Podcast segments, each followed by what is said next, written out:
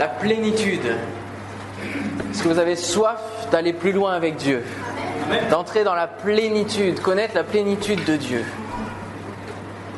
On a parlé il y a 15 jours de où est le Dieu de la Pentecôte et, et recevoir le Saint-Esprit, qu'il nous remplisse comme des vases. Et on a soif de cette plénitude. Qui ne veut pas vivre la plénitude de Dieu?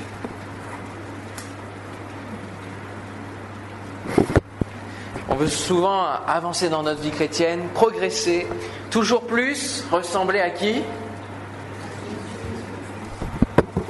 Donnez envie. Donnez envie. oui, je veux ressembler à Jésus, mon sauveur, mon libérateur. Je veux lui ressembler parce que il est, sans péché, il est, il est l'incarnation de l'amour, il est l'incarnation de la perfection. Il a toujours le mot juste, il a toujours cette parole différente. Et moi, je veux lui ressembler. Dans cette vie, sur cette terre, je veux lui ressembler. Je veux ressembler à Jésus-Christ. Et pour cela, j'ai besoin d'être rempli de lui. Comme disait Jean-Baptiste, j'ai besoin que mon moi diminue et que lui puisse grandir en moi, puisse croître en moi. J'ai besoin de son esprit alors qu'il est monté au ciel. J'ai besoin que son esprit me remplisse afin que je déborde. Il faut que je connaisse cette plénitude, la plénitude dans le Seigneur. Et en première étape, on va voir ce besoin de redécouvrir qui est Dieu. Qui est Dieu? Dieu le Père.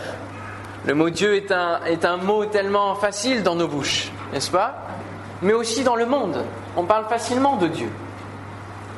Dieu est un mot générique qui fait appel à un être suprême. Mais qui est réellement notre Dieu? Parce qu'il y a des dizaines, des milliers, des millions de Dieu sur cette terre. Et de pouvoir, au travers d'un exemple simple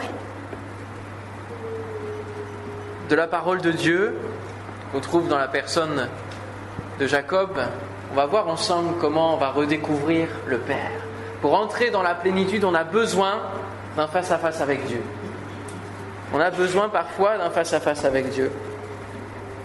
Jésus nous promet une vie abondante. Il dit, je suis venu afin que quoi?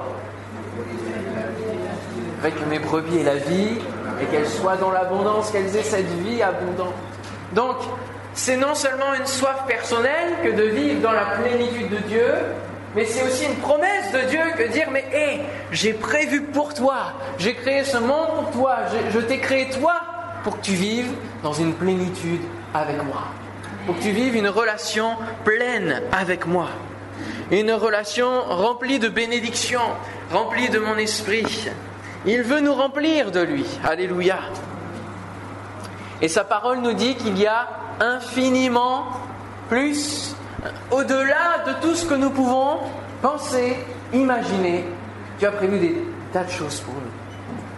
Et nous sommes appelés à les découvrir, nous sommes appelés à les vivre, à entrer dans les œuvres que Dieu a préparées d'avance pour nous.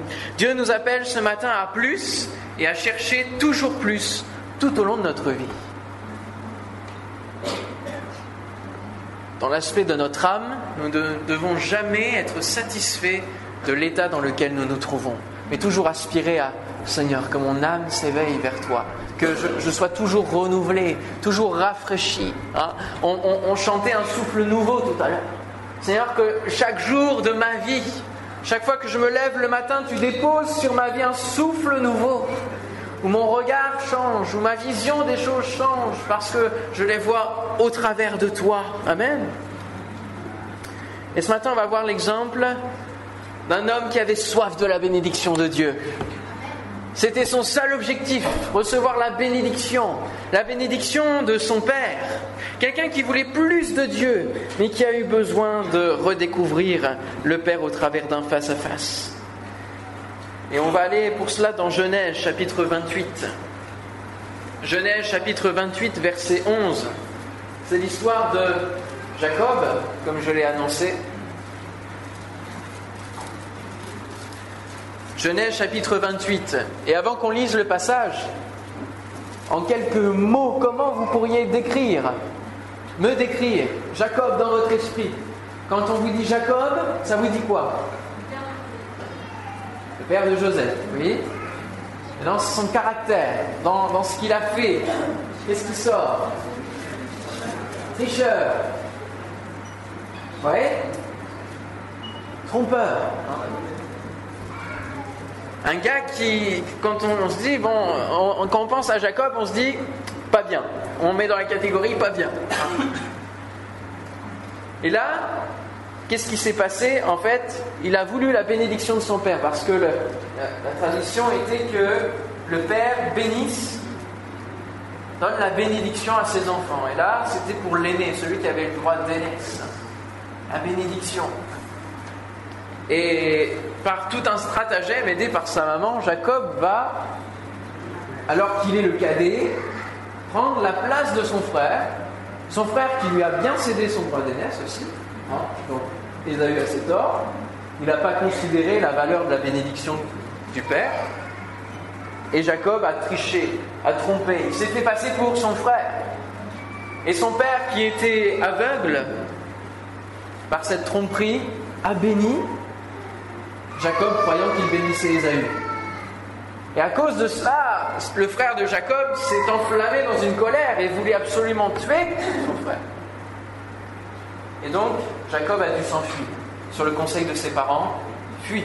Va chez Laban, donc le frère de sa maman, chez son oncle. Et donc, pendant qu'il est en fuite, au verset 10, Jacob partit de Beersheba et s'en alla à Charan. Il arriva dans un lieu où il passa la nuit car le soleil était couché. Il y prit une pierre dont il fit son chevet et il se coucha dans ce lieu-là. Il eut un songe et voici, une échelle était appuyée sur la terre et son sommet touchait au ciel. Et voici, les anges de Dieu montaient et descendaient par cette échelle.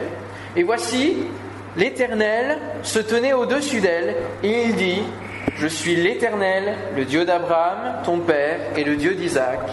La terre sur laquelle tu es couché, je te la donnerai à toi et à ta postérité. Ta postérité sera comme la poussière de la terre. Tu t'étendras à l'Occident et à l'Orient, au septentrion et au Midi.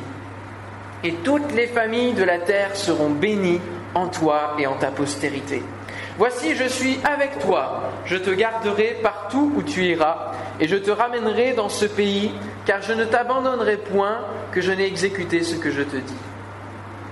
Jacob s'éveilla de son sommeil et il dit, Certainement, l'Éternel est en ce lieu et moi, je ne le savais pas.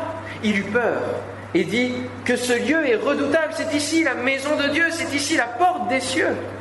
Et Jacob se leva de bon matin.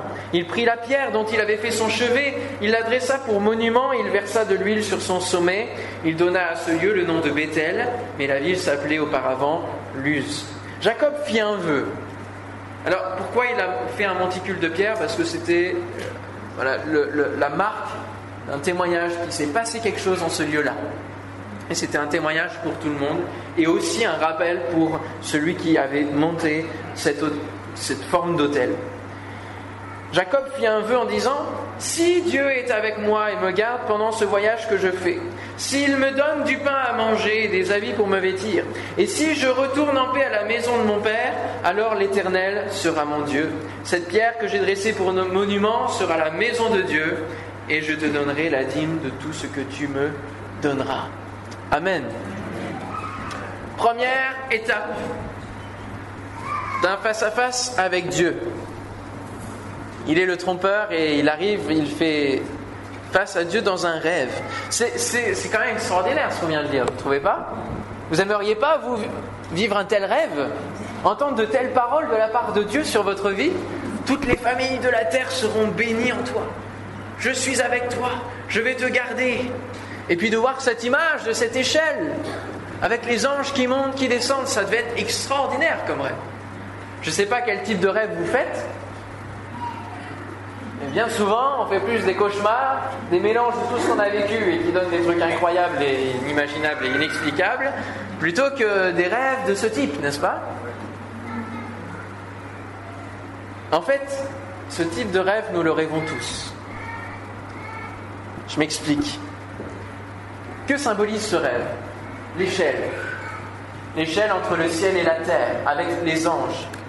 Ça symbolise la relation qu'on a avec Dieu, entre le ciel et la terre. La relation, les, anges qui montent, qui descendent, qui prennent les requêtes de prière quelque part, qui les montent à Dieu, et Dieu qui fait descendre sa bénédiction. Et on rêve tous dans nos vies d'avoir une telle relation avec Dieu, n'est-ce pas? D'avoir la porte des cieux qui s'ouvre et avoir cette relation, cette connexion où nous prions et nous recevons l'exaucement, comme Jésus pouvait le dire. Mais nous, ne pouvons pas toujours dire Seigneur, je sais que tu m'exauces toujours. on ne peut pas toujours dire ça. On rêve tous que Dieu nous donne des paroles claires sur notre avenir, sur la bénédiction qu'il fait reposer sur nos vies, sur la protection qu'il met sur notre vie. On le rêve tous, chaque dimanche matin, alors nous venons à l'église. Et nous cultivons ce rêve. Et dans un premier temps, Dieu ce matin veut nous dire, arrête de rêver ta vie avec Dieu. Arrête de rêver ta vie avec Dieu. Là, Jacob, il est en train de rêver, il a eu un songe. Certes, c'est un rêve que Dieu lui a envoyé. Et je ne dis pas que les rêves sont mauvais. ne me faites pas dire ce que je n'ai pas dit. Dieu peut nous donner des songes et nous sommes appelés à recevoir des songes. Dans Joël, c'est ce qu'il expliquait. Mais Dieu veut nous dire, la vie que tu rêves en Dieu, arrête de la rêver. Il faut que tu passes à un autre niveau. Il faut que tu arrêtes simplement d'être dans la maison de Dieu, Bethel, c'est ce que veut dire ce nom, hein, Bethel, ça veut dire maison de Dieu. Pourquoi je dis cela? Parce que on a besoin de connaître la plénitude. Et pour connaître la plénitude, on ne peut pas toujours rêver. Un rêve n'est qu'un rêve. C'est bon quand il se réalise. Et c'est ça l'important, n'est-ce pas? Le rêve, c'est un moyen. Mais il faut la réalisation de ce rêve. Il faut la réalisation de la vision. Il faut la réalisation de la promesse que Dieu dépose sur toi. Il faut connaître la plénitude et cette vraie relation avec Dieu dont on a tous soif. Donc il ne faut pas seulement rester à Bethel, mais il faut aller à Péniel et c'est l'autre étape qu'on va voir. Jacob connaissait-il Dieu? Quand on lit ce passage, on se rend compte que c'est étonnant, mais l'Éternel était là et, moi je ne le savais pas. Jacob, je me trompe ou tu as encore des choses à apprendre Et notamment que Dieu est omniprésent? que Dieu est partout. Et que lorsque tu as trompé ton père, même si ton père ne te voyait pas, le Père céleste te voyait. Et que Dieu est avec toi partout. Et, qu'il est, même sans, être avec toi, sans t'accompagner, il est là, il est présent. Dieu est présent. Est-ce que ce matin, vous êtes conscient de cette chose? Chose que Jacob ne connaissait pas. L'Éternel était là et je ne le savais pas. Un autre, autre chose, verset 18, qu'est-ce qu'il va faire? Il va se lever de bon matin, il va prendre la pierre et dresser un monument, verser l'huile sur son sommet. Ça, ça nous parle du rituel. C'était un rite habituel que de marquer le témoignage. Ce n'était pas quelque chose de mauvais en soi. Mais là, il rentre dans un rituel. Dieu se révèle comme jamais à Jacob. Il se révèle comme un Dieu différent de ce qu'il a pu connaître jusque-là. Et qu'est-ce qu'il va faire? Lui, il va continuer dans son rituel. Il va poser une pierre, etc. Et faire un vœu. Verset 20. Jacob fit un vœu. Et si vous examinez ces paroles, c'est assez déconcertant. On peut penser que Jacob est très spirituel et, que là il proclame des choses sur sa vie, mais regardez la construction du texte. Si Dieu est avec moi, s'il me donne du pain à manger, des habits pour me vêtir, et si je retourne en paix à la maison du Père, alors l'Éternel sera mon Dieu. Jacob pose des conditions à Dieu pour être accepté dans sa vie comme Dieu véritable, comme étant son Dieu. dit Seigneur, si toi tu, tu fais ça pour moi, tu fais ça, tu fais ça, alors tu seras mon Dieu. Et bien souvent, frères et sœurs, on est un peu comme ça à poser nos conditions. Hein? Seigneur, euh, si tu me sors de cette épreuve, alors je vais te louer, alors je vais te servir. Si tu fais ceci pour moi, alors. Il faut que ce soit l'inverse. Il faut que ça change. Et là, Jacob, il n'est pas dans le, bon, dans le bon tempo avec Dieu. Dieu se révèle, il vient l'encourager en disant Je suis avec toi. Il n'avait pas besoin de poser des conditions avec Dieu. Là, il est comme en train de refuser cette parole par son attitude, par ses paroles. Dieu te dit, il est avec toi. Tu n'as pas besoin de lui dire, oui, mais si tu fais ça, tu seras vraiment avec moi. Non.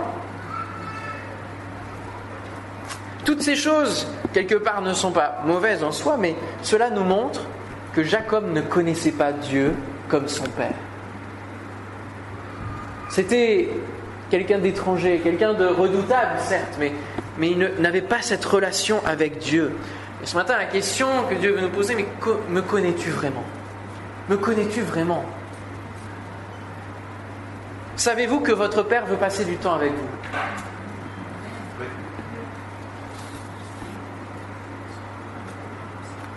T'as pas l'air convaincu, hein Ton Père veut passer du temps avec toi. Père céleste. Jacob, il a vécu combien de temps chez Laban? Allez, on cherche. Donc il a travaillé sept années pour avoir Rachel et finalement il a eu sa grande sœur. Du coup, il a dû travailler sept autres années, donc ça fait 7 plus 7. Vous êtes merveilleux. Et puis après, il a dû devoir retourner dans sa famille. Et puis il a dit, mais il faut que j'ai des troupeaux, etc., que j'emmène aussi ce que j'ai pu faire grandir pendant ces 14 années. Et il a discutaillé pendant 6 autres années avec Laban. Parce que Laban était un, trompeur beaucoup plus fort que Jacob. Eh oui, souvent quand on fait un acte et qu'on ne le règle pas devant Dieu, on se retrouve nous-mêmes dans la situation. 20 ans. 20 ans qui vont suivre ce rêve. 20 ans où Jacob, on ne voit pas de verset où il dit qu'il est en relation avec eux, dans une relation. Dieu va se permettre de lui parler et de lui dire, tu peux retourner dans ta famille, j'accomplis, je continue d'accomplir ce que j'ai dit. Mais il n'y a pas vraiment de relation avec. Et il va vivre pourquoi Pour gagner des femmes, pour gagner des troupeaux, pour gagner l'aspect matériel. Voilà, alors Dieu va, oui, Dieu va va poser sa main parce que la bénédiction est là, mais il n'y a pas véritablement de relation avec Dieu. Et pourtant, ce que Dieu veut, en premier, c'est être dans une relation. Et c'est ça la véritable plénitude à laquelle on est appelé. Ne pas chercher en premier la plénitude de la bénédiction, mais chercher la plénitude de la relation de celui qui bénit. Amen. Il a donc galéré chez Laban pendant 20 ans pour avoir une situation. Il a évolué dans la tromperie à son encontre car il ne s'appuyait pas sur son Père céleste, sur sa promesse, pour en être délivré. Et pourquoi? Pourquoi il est resté dans cette situation? Pourquoi il ne cherchait pas à connaître Dieu comme son Père sur lequel il pouvait s'appuyer, auprès duquel il pouvait crier à Dieu en disant Mais libère-moi de cette situation pourquoi je suis dans cette galère? Tout simplement parce qu'il avait trompé son père physique. Et donc, il, était gêné par rapport à son père. Il n'était pas dans une bonne relation avec son père Isaac, puisqu'il l'avait trompé. Et donc, en trompant son père, il ne se permettait pas d'aller vers Dieu parce qu'il se disait, j'ai fait une mauvaise chose, et donc même vis-à-vis de Dieu, je ne peux pas être en contact avec lui. Parce qu'il n'avait pas réglé non plus les choses avec son Père. Ça, c'est, une part très psychologique et qui est importante de régler dans nos vies. Notre relation avec nos parents physiques vont déterminer la qualité de notre relation avec Dieu. Parce que parfois, alors qu'on est dans un, conflit qui est ouvert avec nos parents, comment on peut avoir une bonne image de Dieu? Et parfois, ça ne vient pas forcément de nous. Parfois, c'est les parents qui qui veulent nous faire du mal, ou qui veulent nous empêcher ceci et cela de vivre notre propre vie. Et, les blessures sont en nous. Mais c'est important d'aller dans la possibilité de régler ces choses pour que notre vision de Dieu soit différente, pour que notre vision de Dieu ne soit pas distante. Alors parfois, c'est vrai qu'il arrive que des relations entre enfants et parents ne se règlent pas, mais faisons notre part. Faisons notre part de pardon, notre part, comme on l'a entendu la semaine dernière, hein, le, le pardon. Faisons cette part. Et l'apôtre dit, autant que cela dépend de vous, faites votre part. Et le reste appartient à l'autre camp. Le reste appartient à l'action de Dieu dans la vie de vos parents ou dans la vie de vos enfants aussi. Faites votre part. Mais ça, c'est important. Peut-être que certains n'ont pas eu de père. Et donc, la vision qu'ils ont de Dieu, c'est pas Dieu comme père. Parce qu'ils n'ont pas connu cette figure paternelle. Peut-être que d'autres ont connu des pères qui, sont, qui, ont été méchants avec eux, qui ont pu les battre, qui ont pu abuser. Et là aussi, quand on rencontre Dieu, difficile de voir Dieu comme un père, parce qu'on a cette vision terrestre. Et c'est pour cela que dans notre relation avec Dieu, on a besoin d'un renouvellement, un renouvellement et d'un face-à-face, pour que Dieu se révèle à nous comme le Père parfait. Amen le Père qui va prendre soin de nous, le Père qui est aimant, le Père qui veut nous accompagner dans notre vie, qui veut une relation avec nous d'amour. Jacob ne se sentait peut-être pas digne de vivre la bénédiction qu'il avait arrachée de ses propres mains, de vivre la bénédiction que Dieu voulait sur sa vie, et il ne vivait pas dans la plénitude. Mais Dieu ne nous laisse pas dans cette situation.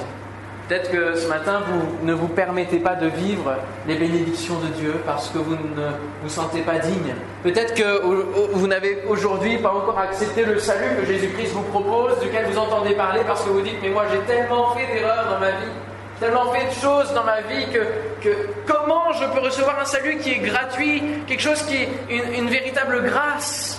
Comment je peux accepter cela alors que je suis un pécheur? Il faut que vous vous permettiez de vivre la vie que Dieu désire pour vous. Et que vous ne soyez, que vous arrêtiez de rêver votre vie avec Dieu et que vous arrêtiez de galérer en stagnant dans votre marche chrétienne parce que vous ne permettez pas d'aller plus loin, de franchir une autre étape, parce que vous ne voulez peut-être pas faire face à Dieu. Aller dans un face à -face avec Dieu. Et aujourd'hui, ce matin, alors que peut-être vous n'osez pas, c'est Dieu qui vient vous chercher. C'est Dieu qui vient vous parler ce matin et qui vient, euh, et qui vient et ne vous laisse pas dans cette situation parce qu'il veut passer du temps avec vous. Il veut que vous viviez la vie qu'il a prévue pour vous et il vient vous chercher. Il vient vous titiller, il vient vous parler, il vient à votre rencontre. Et c'est ce qu'il a fait au travers de Christ. Amen. Il a fait le premier pas alors que c'était à nous de le faire.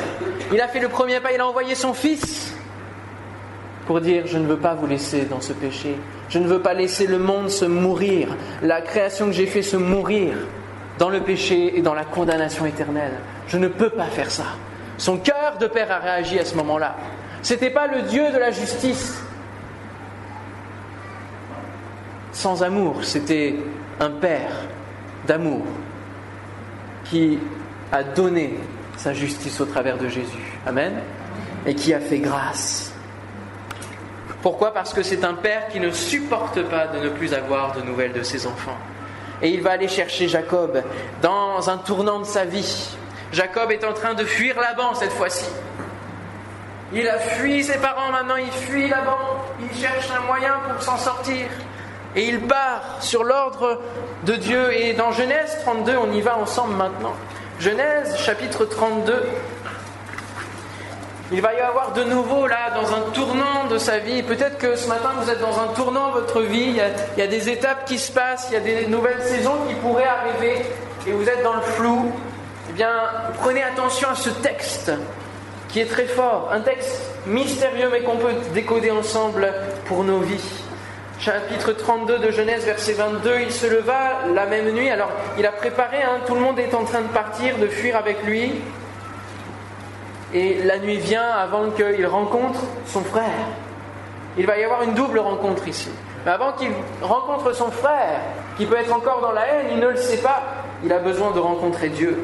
Verset 22, il se leva la même nuit, prit ses deux femmes, ses deux servantes, ses onze enfants, et passa le guet de Jabok. Il les prit, leur fit passer le torrent, et les fit passer, et il fit passer tout ce qui lui appartenait.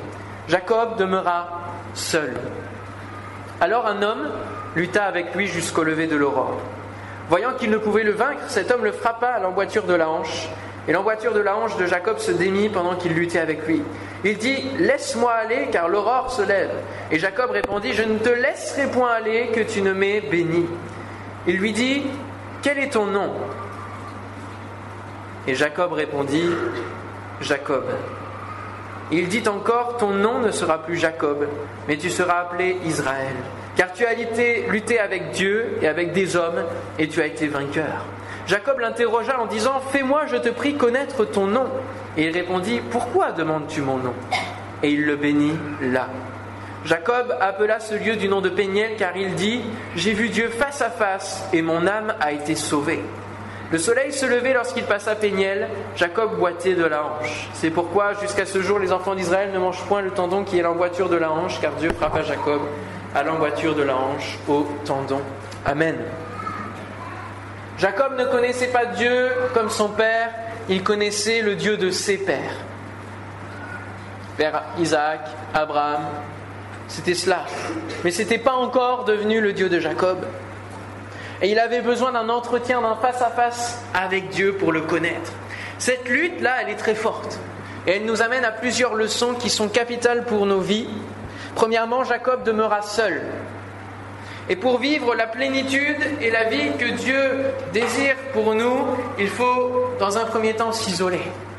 Dire Seigneur, je veux connaître la plénitude, mais je vais m'en donner les moyens. On passe tellement de temps et on use tellement de stratagèmes pour arriver à obtenir ce qu'on veut obtenir dans ce monde, des petites choses. L'autre jour, je m'étonnais de trouver des, stratagèmes pour obtenir, parce que je collectionne les affiches, j'aime bien les, belles affiches.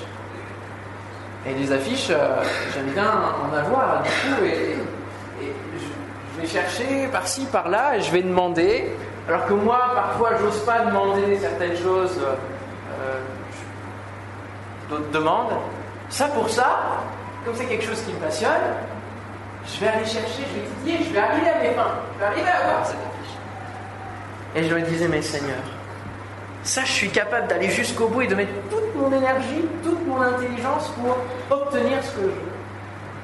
Et dans ma vie spirituelle, je passe pas forcément de temps avec toi, je cherche pas plus que ça, je me contente bien de ma petite vie chrétienne. Il faut demeurer seul, s'isoler et dire Seigneur, je mets les moyens pour que je puisse vivre la vie que tu as prévue pour moi, que je puisse vivre la plénitude que tu as prévue dans la relation avec toi. Donc il était seul. Matthieu 6, le serment sur la montagne, Jésus nous dit, qu'est-ce qu'il nous dit? Ferme ta porte. Quand tu pries, ferme ta porte. Ferme ta porte au bruit de ce monde, ferme ta porte aux pensées, amène les captives à l'obéissance de Christ, concentre-toi sur ce que tu fais. Et là, ton Père ton Père qui est dans le lieu secret, il t'entend, il est là. Il te voit. Amen. Ton Père. Et si vous lisez la vie de Jésus, Jésus va parler de Dieu comme un Père, constamment. C'est son Père. Mais ça doit être le nôtre aussi. Et puis, il faut prendre du temps pour comprendre le royaume. Souvent, on veut avoir les choses que Dieu veut nous donner par-dessus, n'est-ce pas? Faut d'abord chercher le royaume et sa justice, comprendre le fonctionnement, comment Dieu fonctionne. Ça prend du temps. Et il faut prendre ce temps-là à dire Seigneur, comment tu fonctionnes?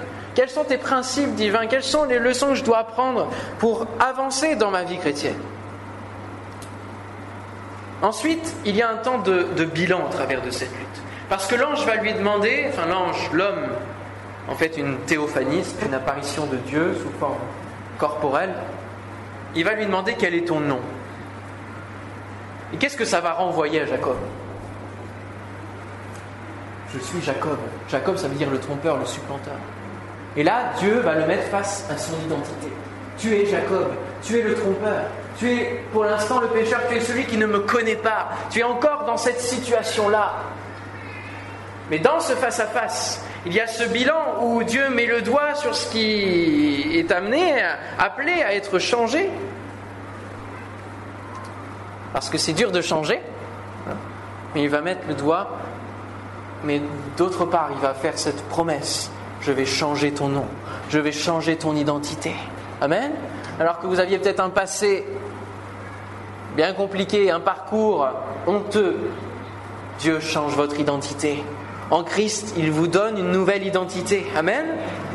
Il efface votre passé et il guérit votre cœur. Amen. Et il va mettre dans votre vie, dans votre identité, Dieu. Là, il va dire à Jacob, tu ne t'appelleras plus le trompeur, tu t'appelleras celui qui a lutté avec Dieu. Et dans son prénom, il y a elle, il y a Dieu. Que dans votre identité, dans votre vie, Dieu soit au cœur. Amen. Pourquoi les temps de bilan, pourquoi les, temps de face à face avec Dieu peuvent être longs? Là, ça a duré toute la nuit. Pourquoi? Parce que Dieu a le temps. Dieu a le temps, il n'est pas pressé. Lui, il est d'éternité en éternité. Donc il a le temps. Et il veut prendre le temps. Et ça prend du temps que de changer dans notre caractère, dans notre mentalité. Et on a besoin d'un face-à-face si on veut aller dans la plénitude avec Dieu. Parce qu'on a parfois dans nos caractères, dans nos vies, des choses à changer. Des choses, on est peut-être têtu sur certaines choses et on a besoin de briser le fait d'être têtu. Pour pouvoir vivre ce que Dieu veut nous donner de vivre plus tard. Il y a des choses que vous ne pourrez pas vivre tant que vous ne comprenez pas qu'est-ce qu'il y a à changer en vous.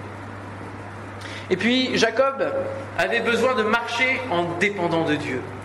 Et le fait que cet homme lui déboîte la hanche, ça fait que Jacob est devenu boiteux tout le reste de sa vie. Mais à chaque fois que Jacob marchait, il se souvenait de ce face-à-face avec Dieu. Il se souvenait que Dieu avait changé son identité, avait changé sa vie. Il se souvenait qu'il était dépendant de Dieu et qu'il vivait dans cette plénitude, qu'il était appelé à vivre dans cette plénitude. Il avait besoin de marcher en dépendant de Dieu et de ne plus être debout sur ses deux pieds par ses propres forces. Bien souvent, on veut continuer à gérer notre vie, à tenir le volant de notre vie chrétienne, alors que Dieu aimerait tellement qu'on lui laisse, qu'on dépende de lui, dans nos choix, dans nos décisions.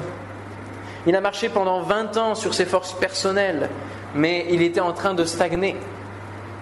Il avait besoin d'être dépendant de Dieu pour avancer vraiment spirituellement. Vous savez, lorsque j'ai commencé à, prêcher, je balbutiais. J'étais, mes mots sortaient pas. J'étais pas captivant. J'étais en mode diesel, mais tout le long de la prédication, ça allait pas. Vous voyez et je me disais, mais Seigneur, pourquoi? Tu m'as appelé à ça? Qu'est-ce qui se passe?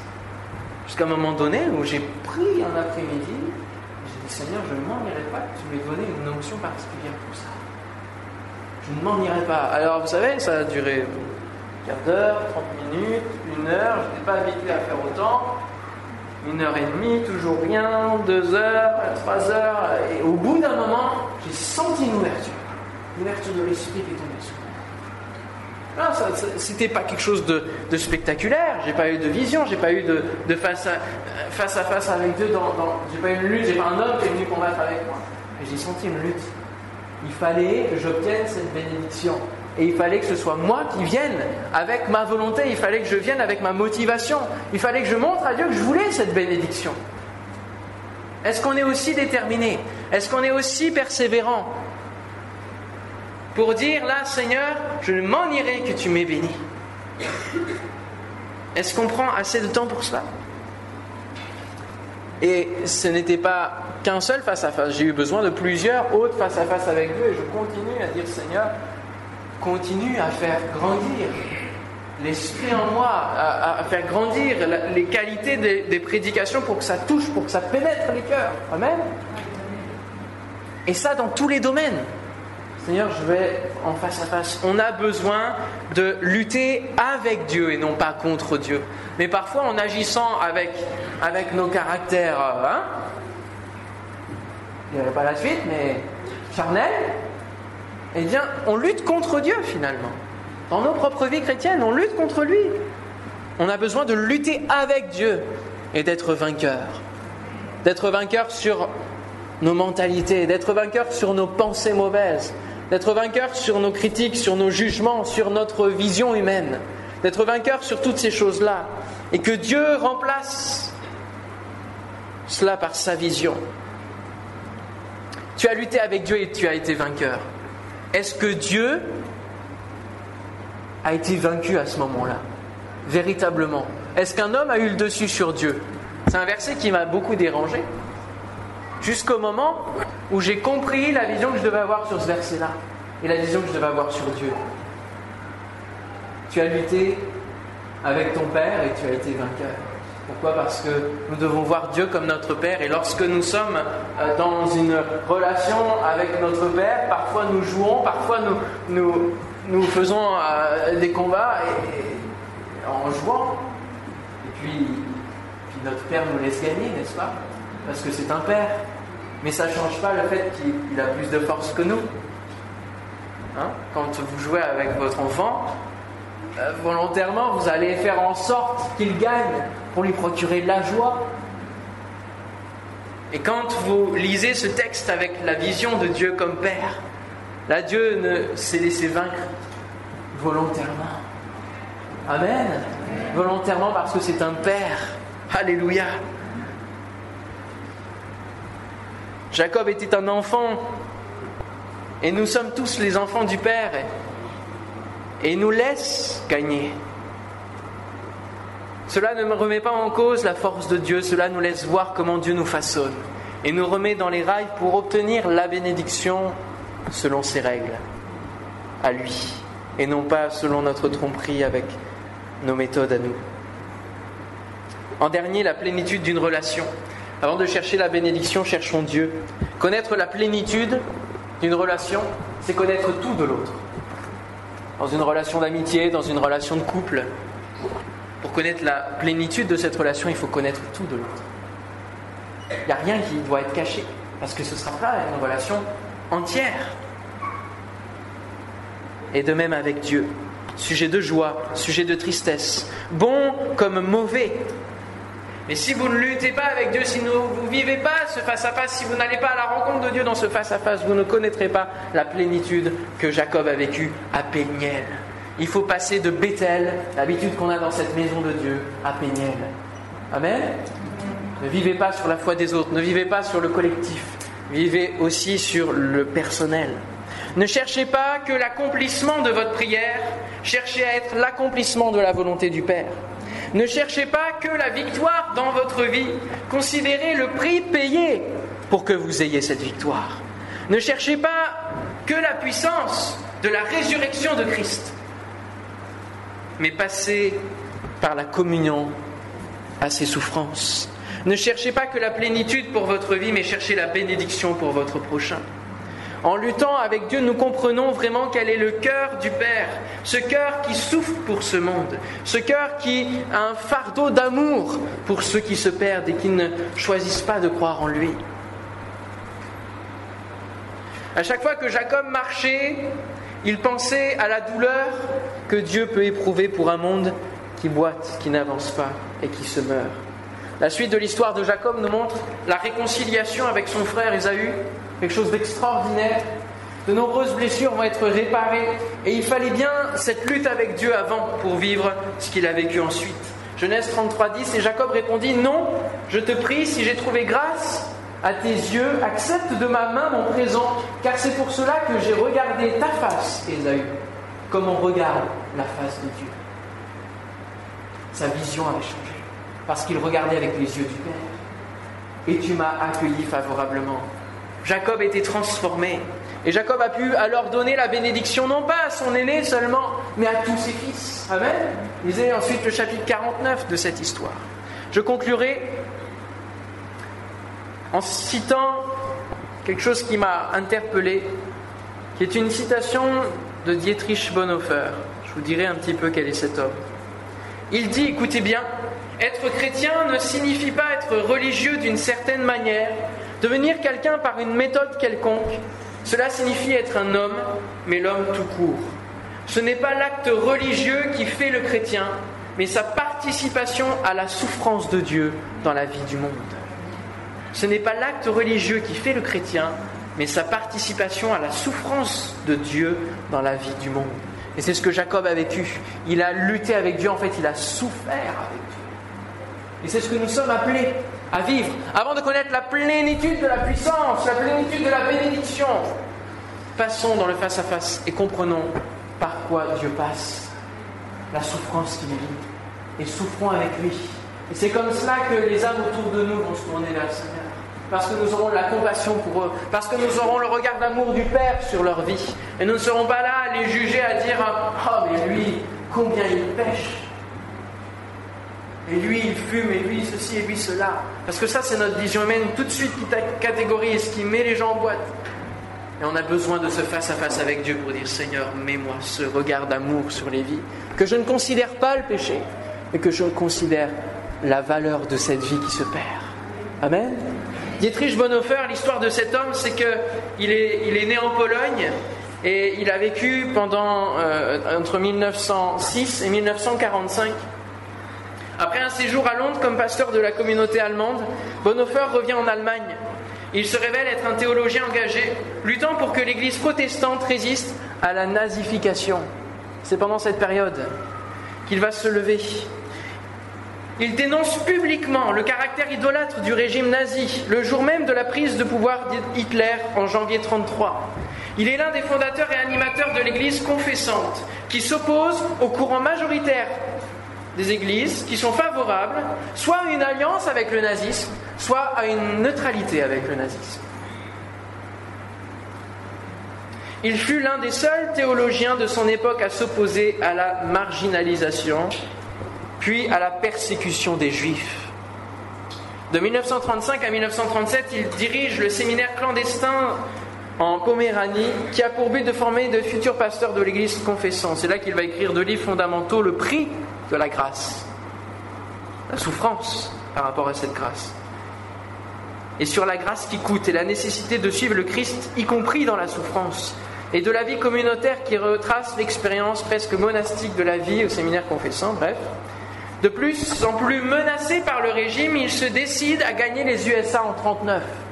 Et nous sommes tentés alors que nous sommes appelés en face à face avec Dieu, alors que nous sommes appelés à, vivre une différence dans ce monde, nous sommes tentés à nous conformer. Nous sommes tentés à, dire mais ça vaut pas le coup d'aller parler du Seigneur. C'est tellement difficile. Ça vaut pas le coup d'être transformé par Dieu parce que finalement je vivrai jamais cette plénitude. Il va aux USA en 39 pour un poste d'enseignant que des amis lui offrent et on peut être encouragé à la paresse, la négligence, la nonchalance mais il ne peut supporter cet éloignement et rentre dans son pays à la veille de la guerre. Il continue une intense activité, souvent souterraine, au sein de l'Église confessante, tout en commençant à prendre des contacts avec des réseaux de résistance grâce à la complicité des membres de sa famille, haut placés dans l'administration allemande, et il va résister jusqu'à en mourir, être enfermé dans un camp et mourir.